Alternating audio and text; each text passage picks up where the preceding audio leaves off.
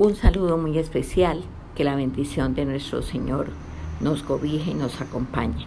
Hoy seguimos en este tema del megatema, del el tema del nuevo nacimiento. Hoy vamos a ver la lección 10. Vamos a hablar del sembrador, la semilla y la tierra. La base bíblica es Lucas 8, del 4 al 15. Vamos entonces a hacer nuestra parte que es ponernos en condición de ser sembradas. Padre bendito de los cielos, alabamos, bendecimos, glorificamos y exaltamos tu nombre. Gracias por esta oportunidad preciosa, Señor, que nos da de crecer en tu conocimiento, en sabiduría espiritual, en revelación con iluminación, porque así, Señor, lo quieres, porque nos privilegias para que nosotros podamos subir niveles en, en, en ese acercamiento, en ese entrar en el secreto tuyo, bendito Rey queremos hacer nuestra parte, que es confesar nuestras culpas, pedirte perdón, que tu sangre preciosa nos limpie, que nos deje como terreno abonado y dispuesto para esta siembra de esa semilla que es tu palabra, que eres tú mismo, Cristo Jesús. Dispondo, sí, sin maleza pecaminosa, que esta siembra de una cosecha sobreabundante. Gracias por tu disposición de darnos la paciencia para enseñarnos, para grabar en nuestras mentes, corazones y espíritus a fuego por el Maestro de Maestros, que es el Espíritu Santo, esta enseñanza. Quedamos delante tuyo para ser enseñados por ti. Bendito seas en el nombre de Cristo Jesús. Amén y amén. Como les dije, la base bíblica Lucas 8 del 4 al 15 entonces vamos a, a leer esta, esta parábola del sembrador, la semilla y la tierra. Dice, juntándose una gran multitud y los que de cada ciudad venían a él, les dijo por parábola, el sembrador salió a sembrar su semilla y mientras sembraba, una parte cayó junto al camino y fue aullada y las aves del cielo la comieron. Otra parte cayó sobre la piedra y nacida se secó porque no tenía humedad. Otra parte cayó entre espinos y los espinos que nacieron juntamente con ella la ahogaron. Y otra parte cayó en buena tierra y nació y llevó fruto a ciento por uno. Hablando estas cosas decía a gran voz, el que tiene oídos para oír, oiga. Y sus discípulos le preguntaron diciendo, ¿qué significa esta parábola?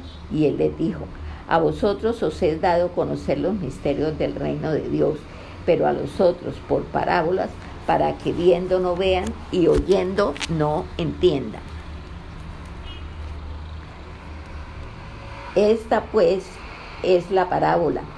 La semilla es la palabra de Dios y los de junto al camino son los que oyen y luego viene el diablo y quita de su corazón la palabra para que no crean y se salven. Los que de sobre la piedra son los que habiendo oído reciben la palabra con gozo, pero estos no tienen raíces, creen por algún tiempo y en el tiempo de la prueba se apartan. La que cayó entre espinos, estos son los que oyen, pero yéndose son ahogados por los afanes y las riquezas y los placeres de la vida y no llevan fruto.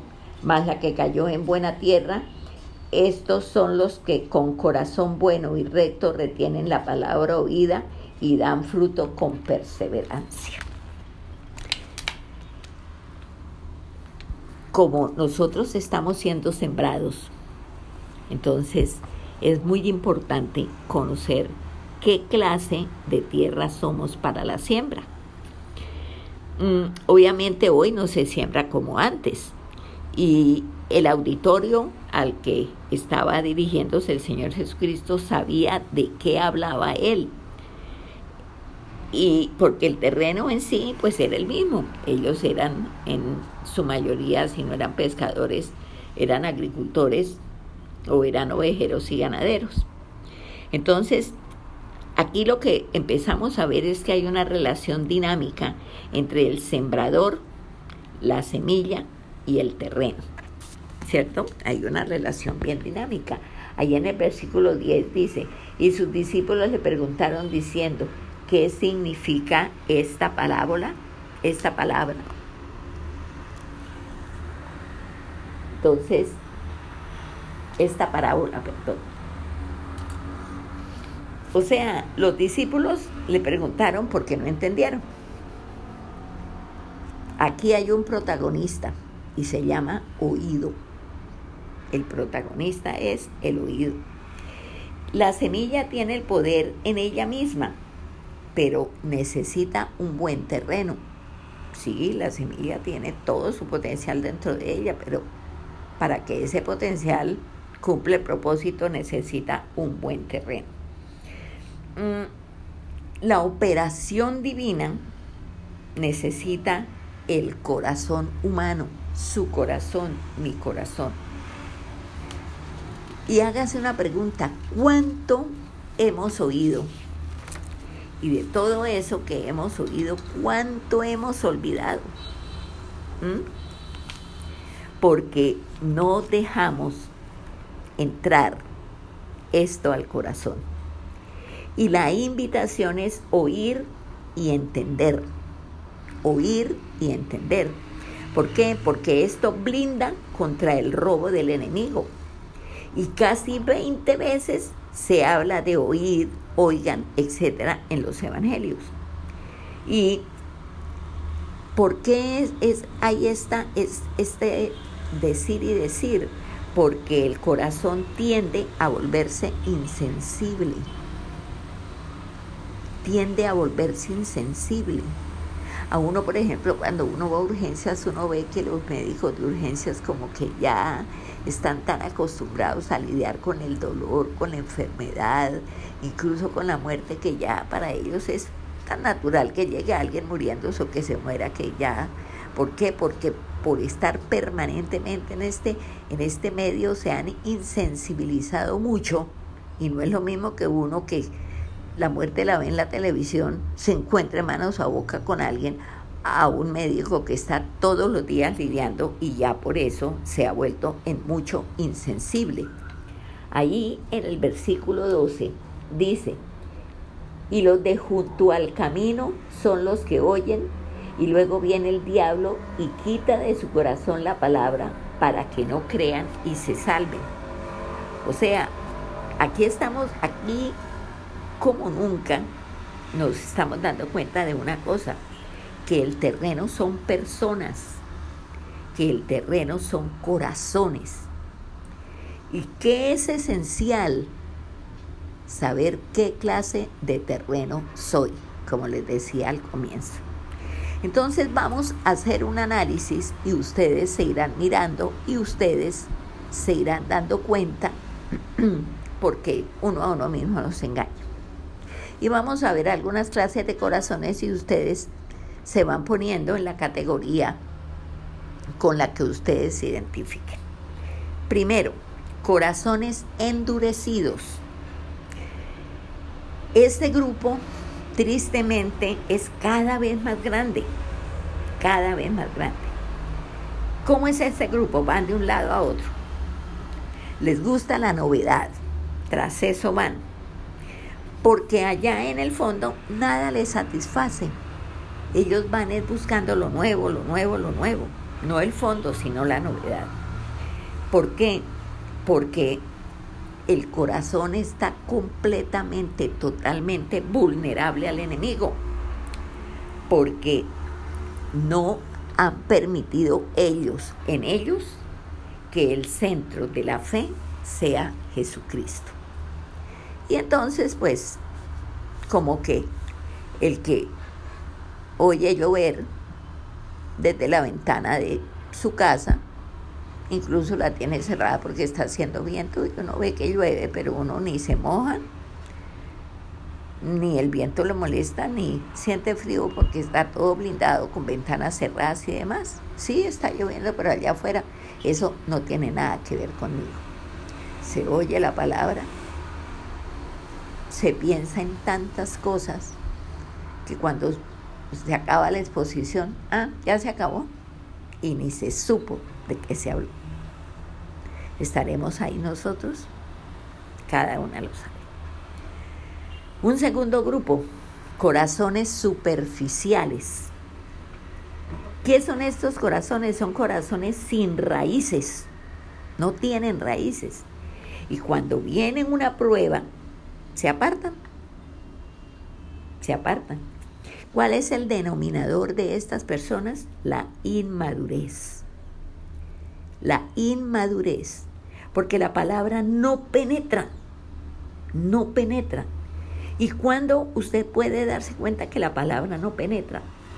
Cuando, por ejemplo, no podemos apreciar la sabiduría de Dios en las crisis. Nos desesperamos, nos salimos de la ropa, nos volvemos nada, porque se nos olvida que Dios tiene el control. Que si a uno muchas situaciones y de hecho casi que permanentemente nosotros nos damos cuenta que hay muchas situaciones que nos quedan grandes a Dios, nada le queda grande. Él es soberano y Él tiene el control. Entonces, usted tiene que saber y, ver lo importante que es que sustentemos nuestras convicciones en medio de las confusiones. No que su convicción sea cuando todo lo tiene bajo control, cuando tiene que sacar beca, cuando está todo bajo su control. No, no, no. Es en medio de la confusión, en medio del caos, en medio de situaciones que nos quedaron grandes. Y usted tiene que tener en cuenta una cosa, que su situación, la que sea caótica o todo bajo control, la que sea, no determina su posición. No es la situación la que determina su posición. Entonces, usted tiene que tener principios muy arraigados. Acuérdate que lo primero que nosotros vimos, la primera calificación de corazones superficiales son sin raíces inmaduros. Entonces usted tiene que tener principios. ¿Cuándo o cómo se tienen principios o por qué viene el principio? Viene como resultado de convicciones. La convicción la da el Espíritu Santo. Y estas convicciones son tal, tales que no importan las situaciones. No importan las situaciones. Por eso es que el gozo es tan fugaz en el corazón. Vivimos quejándonos, vivimos amargados, vivimos viendo lo terrible de las cosas. No, esto ahora sí es el acabose, no, ahora sí yo no sabemos qué hacer. En fin, ¿por qué? Porque las convicciones tienen que primar independiente de las situaciones que usted esté viviendo. Por eso es que el gozo es apenas medio se asoma y de una vez sigue el caos. Ahora, si usted es de las personas, y esto de pronto no le va a gustar, pero analice y verá que es así. Si usted recibe la palabra solo a nivel intelectual, con el intelecto, pues la verdad es que usted es una atea o un ateo en la práctica. Usted es un cristiano, entre comillas, por apropiación intelectual. O sea, podría llamársele cristiano a una persona así. Porque si mi fe no produce amor, mi fe es académica, es resultado de un intelecto cultivado. Y necesariamente, necesariamente, mi fe tiene que desembocar en amor. Esa es la impronta del cristiano. Todo proceso de apropiación de la palabra debe terminar en amor. Si no, usted no apropió la palabra. Si usted sigue con un corazón duro, con un corazón volátil, disperso, olvídese. Y no hay amor, usted no apropió la palabra. Ese, ese proceso de aprobación no se dio, no se dio. Mm. Y cuando usted tiene ideas, póngale cuál la palabra, ideas cristianas metidas ahí en su cabeza, ¿sabe esto que produce? Una fe fría, una fe que no es fe. Así es sencillo. porque lo que para usted debe ser una realidad completa, total y absoluta, y no sé si lo sea, es que usted sienta o no sienta, la gracia del Señor Jesucristo nos habita. Incluso por allá en Corintios dice que, el, que, que por fe andamos, no por vista, no por sentidos. No porque yo veo, porque yo toco, porque yo vuelo, porque yo oigo. No, no, no, no, no. No es así. Su fe, usted sienta o no sienta, la gracia habita en usted, porque por gracia somos salvos. ¿O será que no es salva? Gravísimo eso. Entonces, ¿qué, es un, un punto muy importante que estamos viendo nosotros aquí? Que la fe no debe ser emocional, para nada la fe no debe ser emocional, porque construye una espiritualidad falsa. O sea, si su fe es emocional, usted es un espiritual falso. Así es sencillo. Suena feo, sí, pero las verdades a veces son así, no son muy bonitas. La fe se sostiene sobre lo que Dios ha dicho y punto. Si a usted le gusta, amén. Si no le gusta, amén. Si no está de acuerdo con sus proyectos y sus planes, amén. Si va parejo con lo que usted quiere, amén. Pero no es de ninguna manera la fe que tiene que adaptarse a lo que Dios ha dicho, sino que lo que Dios ha dicho, lo ha dicho y punto. O sea, la fe se adapta a lo que Dios dice. Porque es que uno a veces tiene fe en la fe. No, es que yo creo, yo voy a hacer fuerza, ¿no? Es que por lo menos Dios en usted que cumple su propósito. Porque Él está comprometido es con el propósito de Él en su vida, no con su bienestar. No con que usted tenga casa, carro y beca. Eso es lo de menos, eso es lo menos importante. Es el propósito de Dios en usted. ¿Cuál es el propósito de Dios en usted? Que Cristo sea manifestado en usted por lo que usted habla, por lo que usted hace, por lo que usted es, sobre todo por lo que usted es. Así tal cual. Pero hay también un, un tercer, un tercer grupo de corazones de tierra, digamos.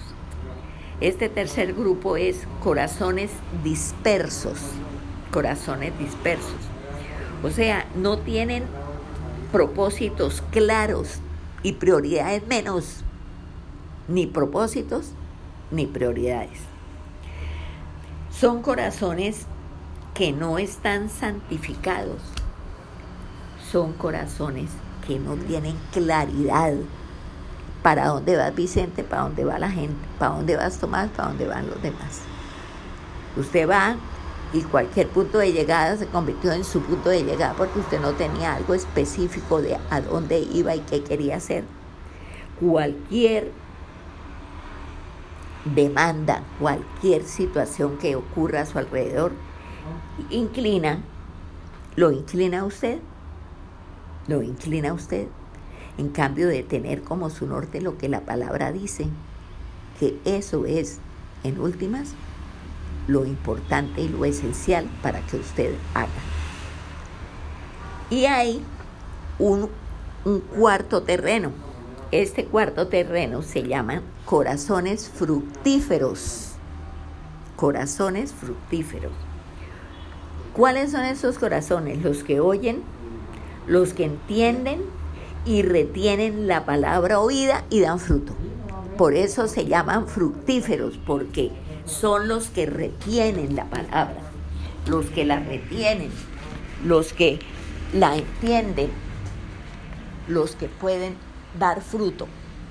Así tal cual. Esos son, esos son los corazones fructíferos. Ya están las cuatro clases de corazones Pero vamos a hablar más de este corazón fructífero para que ya tengamos un panorama y nos podamos ubicar en qué corazón es su corazón. si entendemos, atesoramos y comprendemos, tenemos que dar fruto. O sea, ¿cuál es la impronta suya? El fruto. Por eso para allá en, en, la, en el Evangelio de en el Evangelio de Mateo dice, así que por su fruto los conoceréis. O sea, es importantísimo, definitivo el fruto. Si entiende, atesora y comprende, tiene o tiene que estar dando fruto. Lo está dando. Entonces mire cómo es de importante, porque todo esto de entender, de atesorar y de comprender es porque hemos oído es porque hemos oído. Como dijimos al principio, hay protagonismo en el oído. Y mire usted algo, los cuatro corazones oyeron. Todos los cuatro oyeron, porque aquí no hubo ninguno que fuera sordo, todos los cuatro oyeron. Pero el asunto tiene que ver es con el fruto. Por eso la pregunta, doy fruto, porque la escala es fruto, más fruto, mucho fruto. Así es como Dios dice. Entonces, la semilla tiene todo lo que se necesita, pero como vimos hace un, un poquito, esa semilla necesita un terreno. El sembrador es obstinado y sigue sembrando se le cae por el camino. Hay terrenos rocosos, hay terrenos espinosos, hay buen terreno. Pero el sembrador, como es obstinado, sigue sembrando. Entonces, mírese usted. Hay algo que a lo que usted nunca debe llegar y es a renunciar. Nunca renuncie.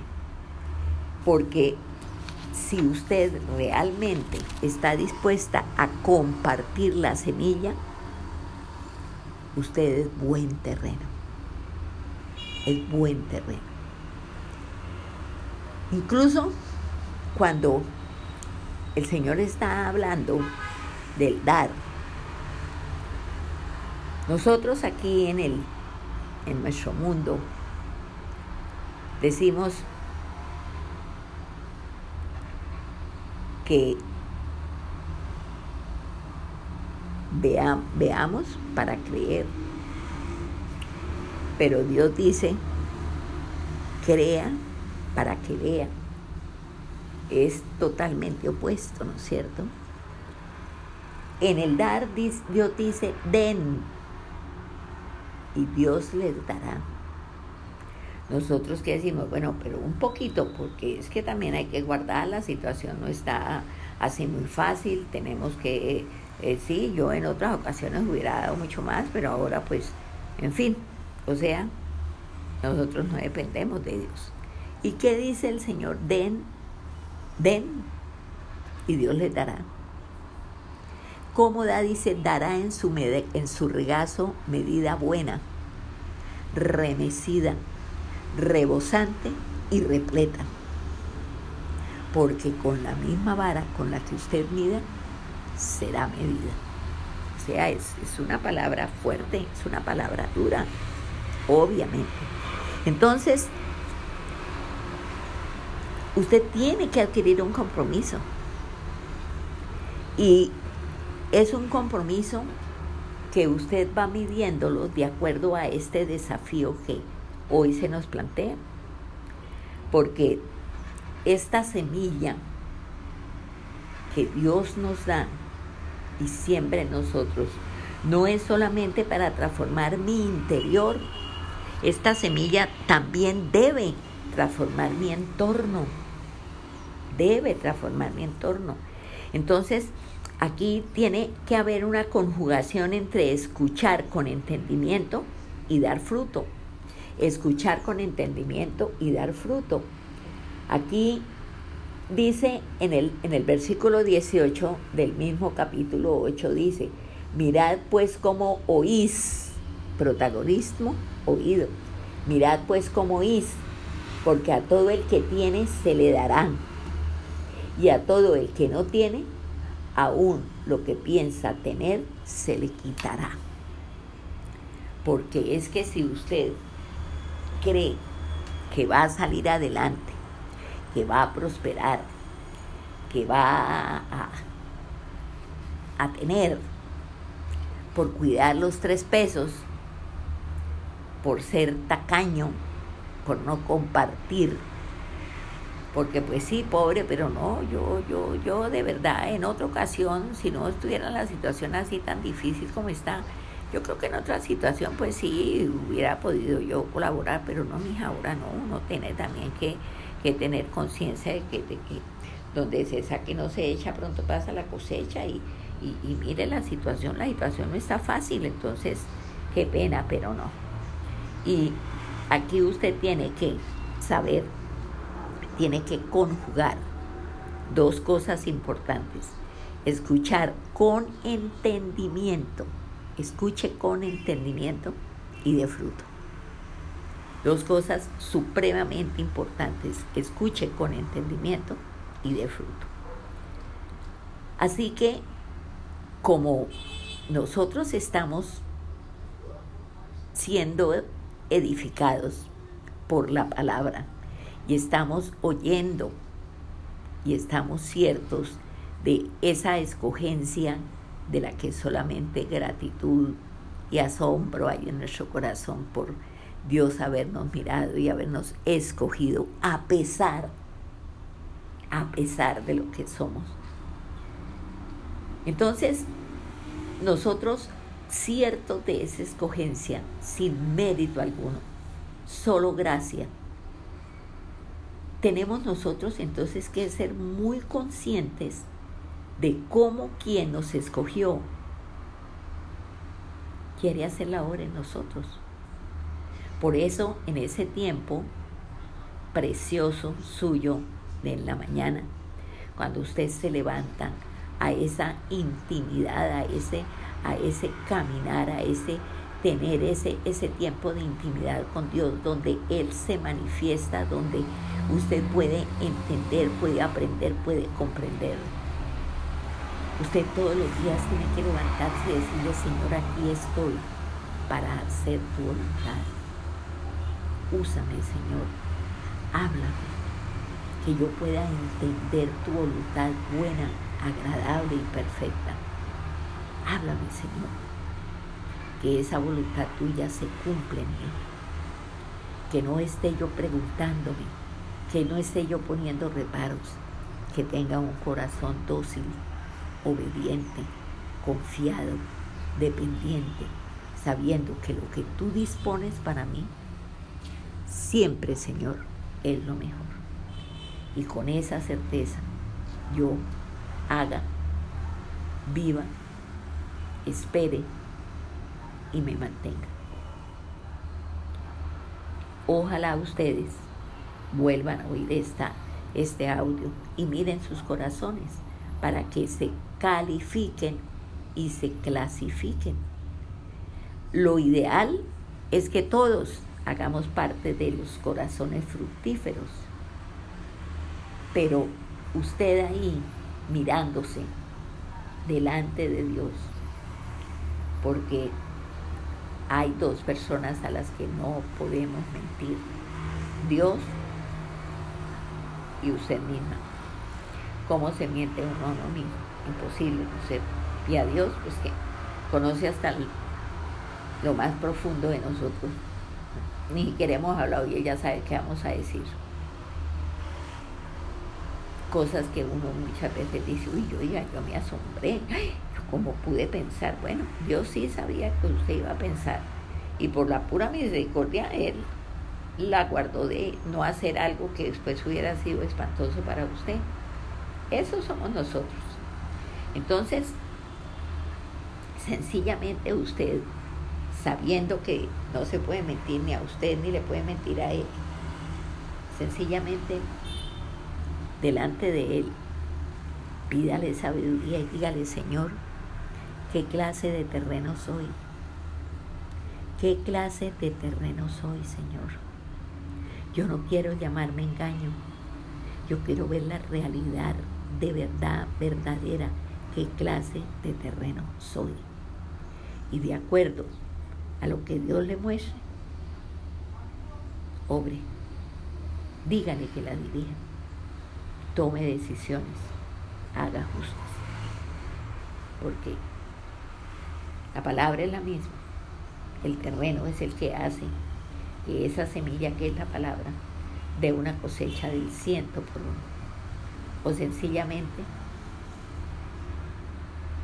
se muera porque el diablo se la robó, porque era un terreno árido, porque aunque pudo prender las preocupaciones, los afanes, los temores, la falta de fe, hicieron que fuera infructuosa esa siembra.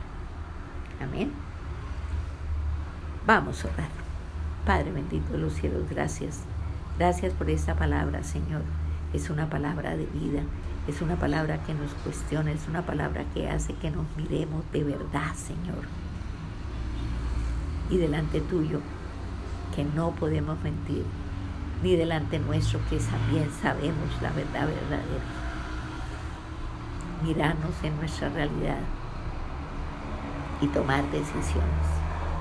Necesitamos tomar decisiones que nos lleven de verdad a ser ese terreno fructífero donde tu palabra, Señor, no solamente fructifique para nosotros y nos transforme, sino que también transforme el entorno en que estamos, Señor. Pero si no somos nosotros esos testimonios vivos, no podemos, Señor, convencer a nadie. Que más que por lo que nosotros podamos hablar, comenzamos, convenzamos por lo que nosotros somos. Gracias, bendito Dios.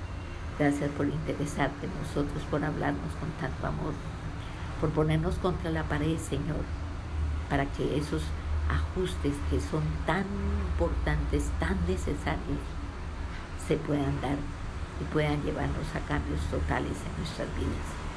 Bendito seas. Alabamos, exaltamos, glorificamos y bendecimos tu nombre. En el nombre de Cristo Jesús. Amén y amén.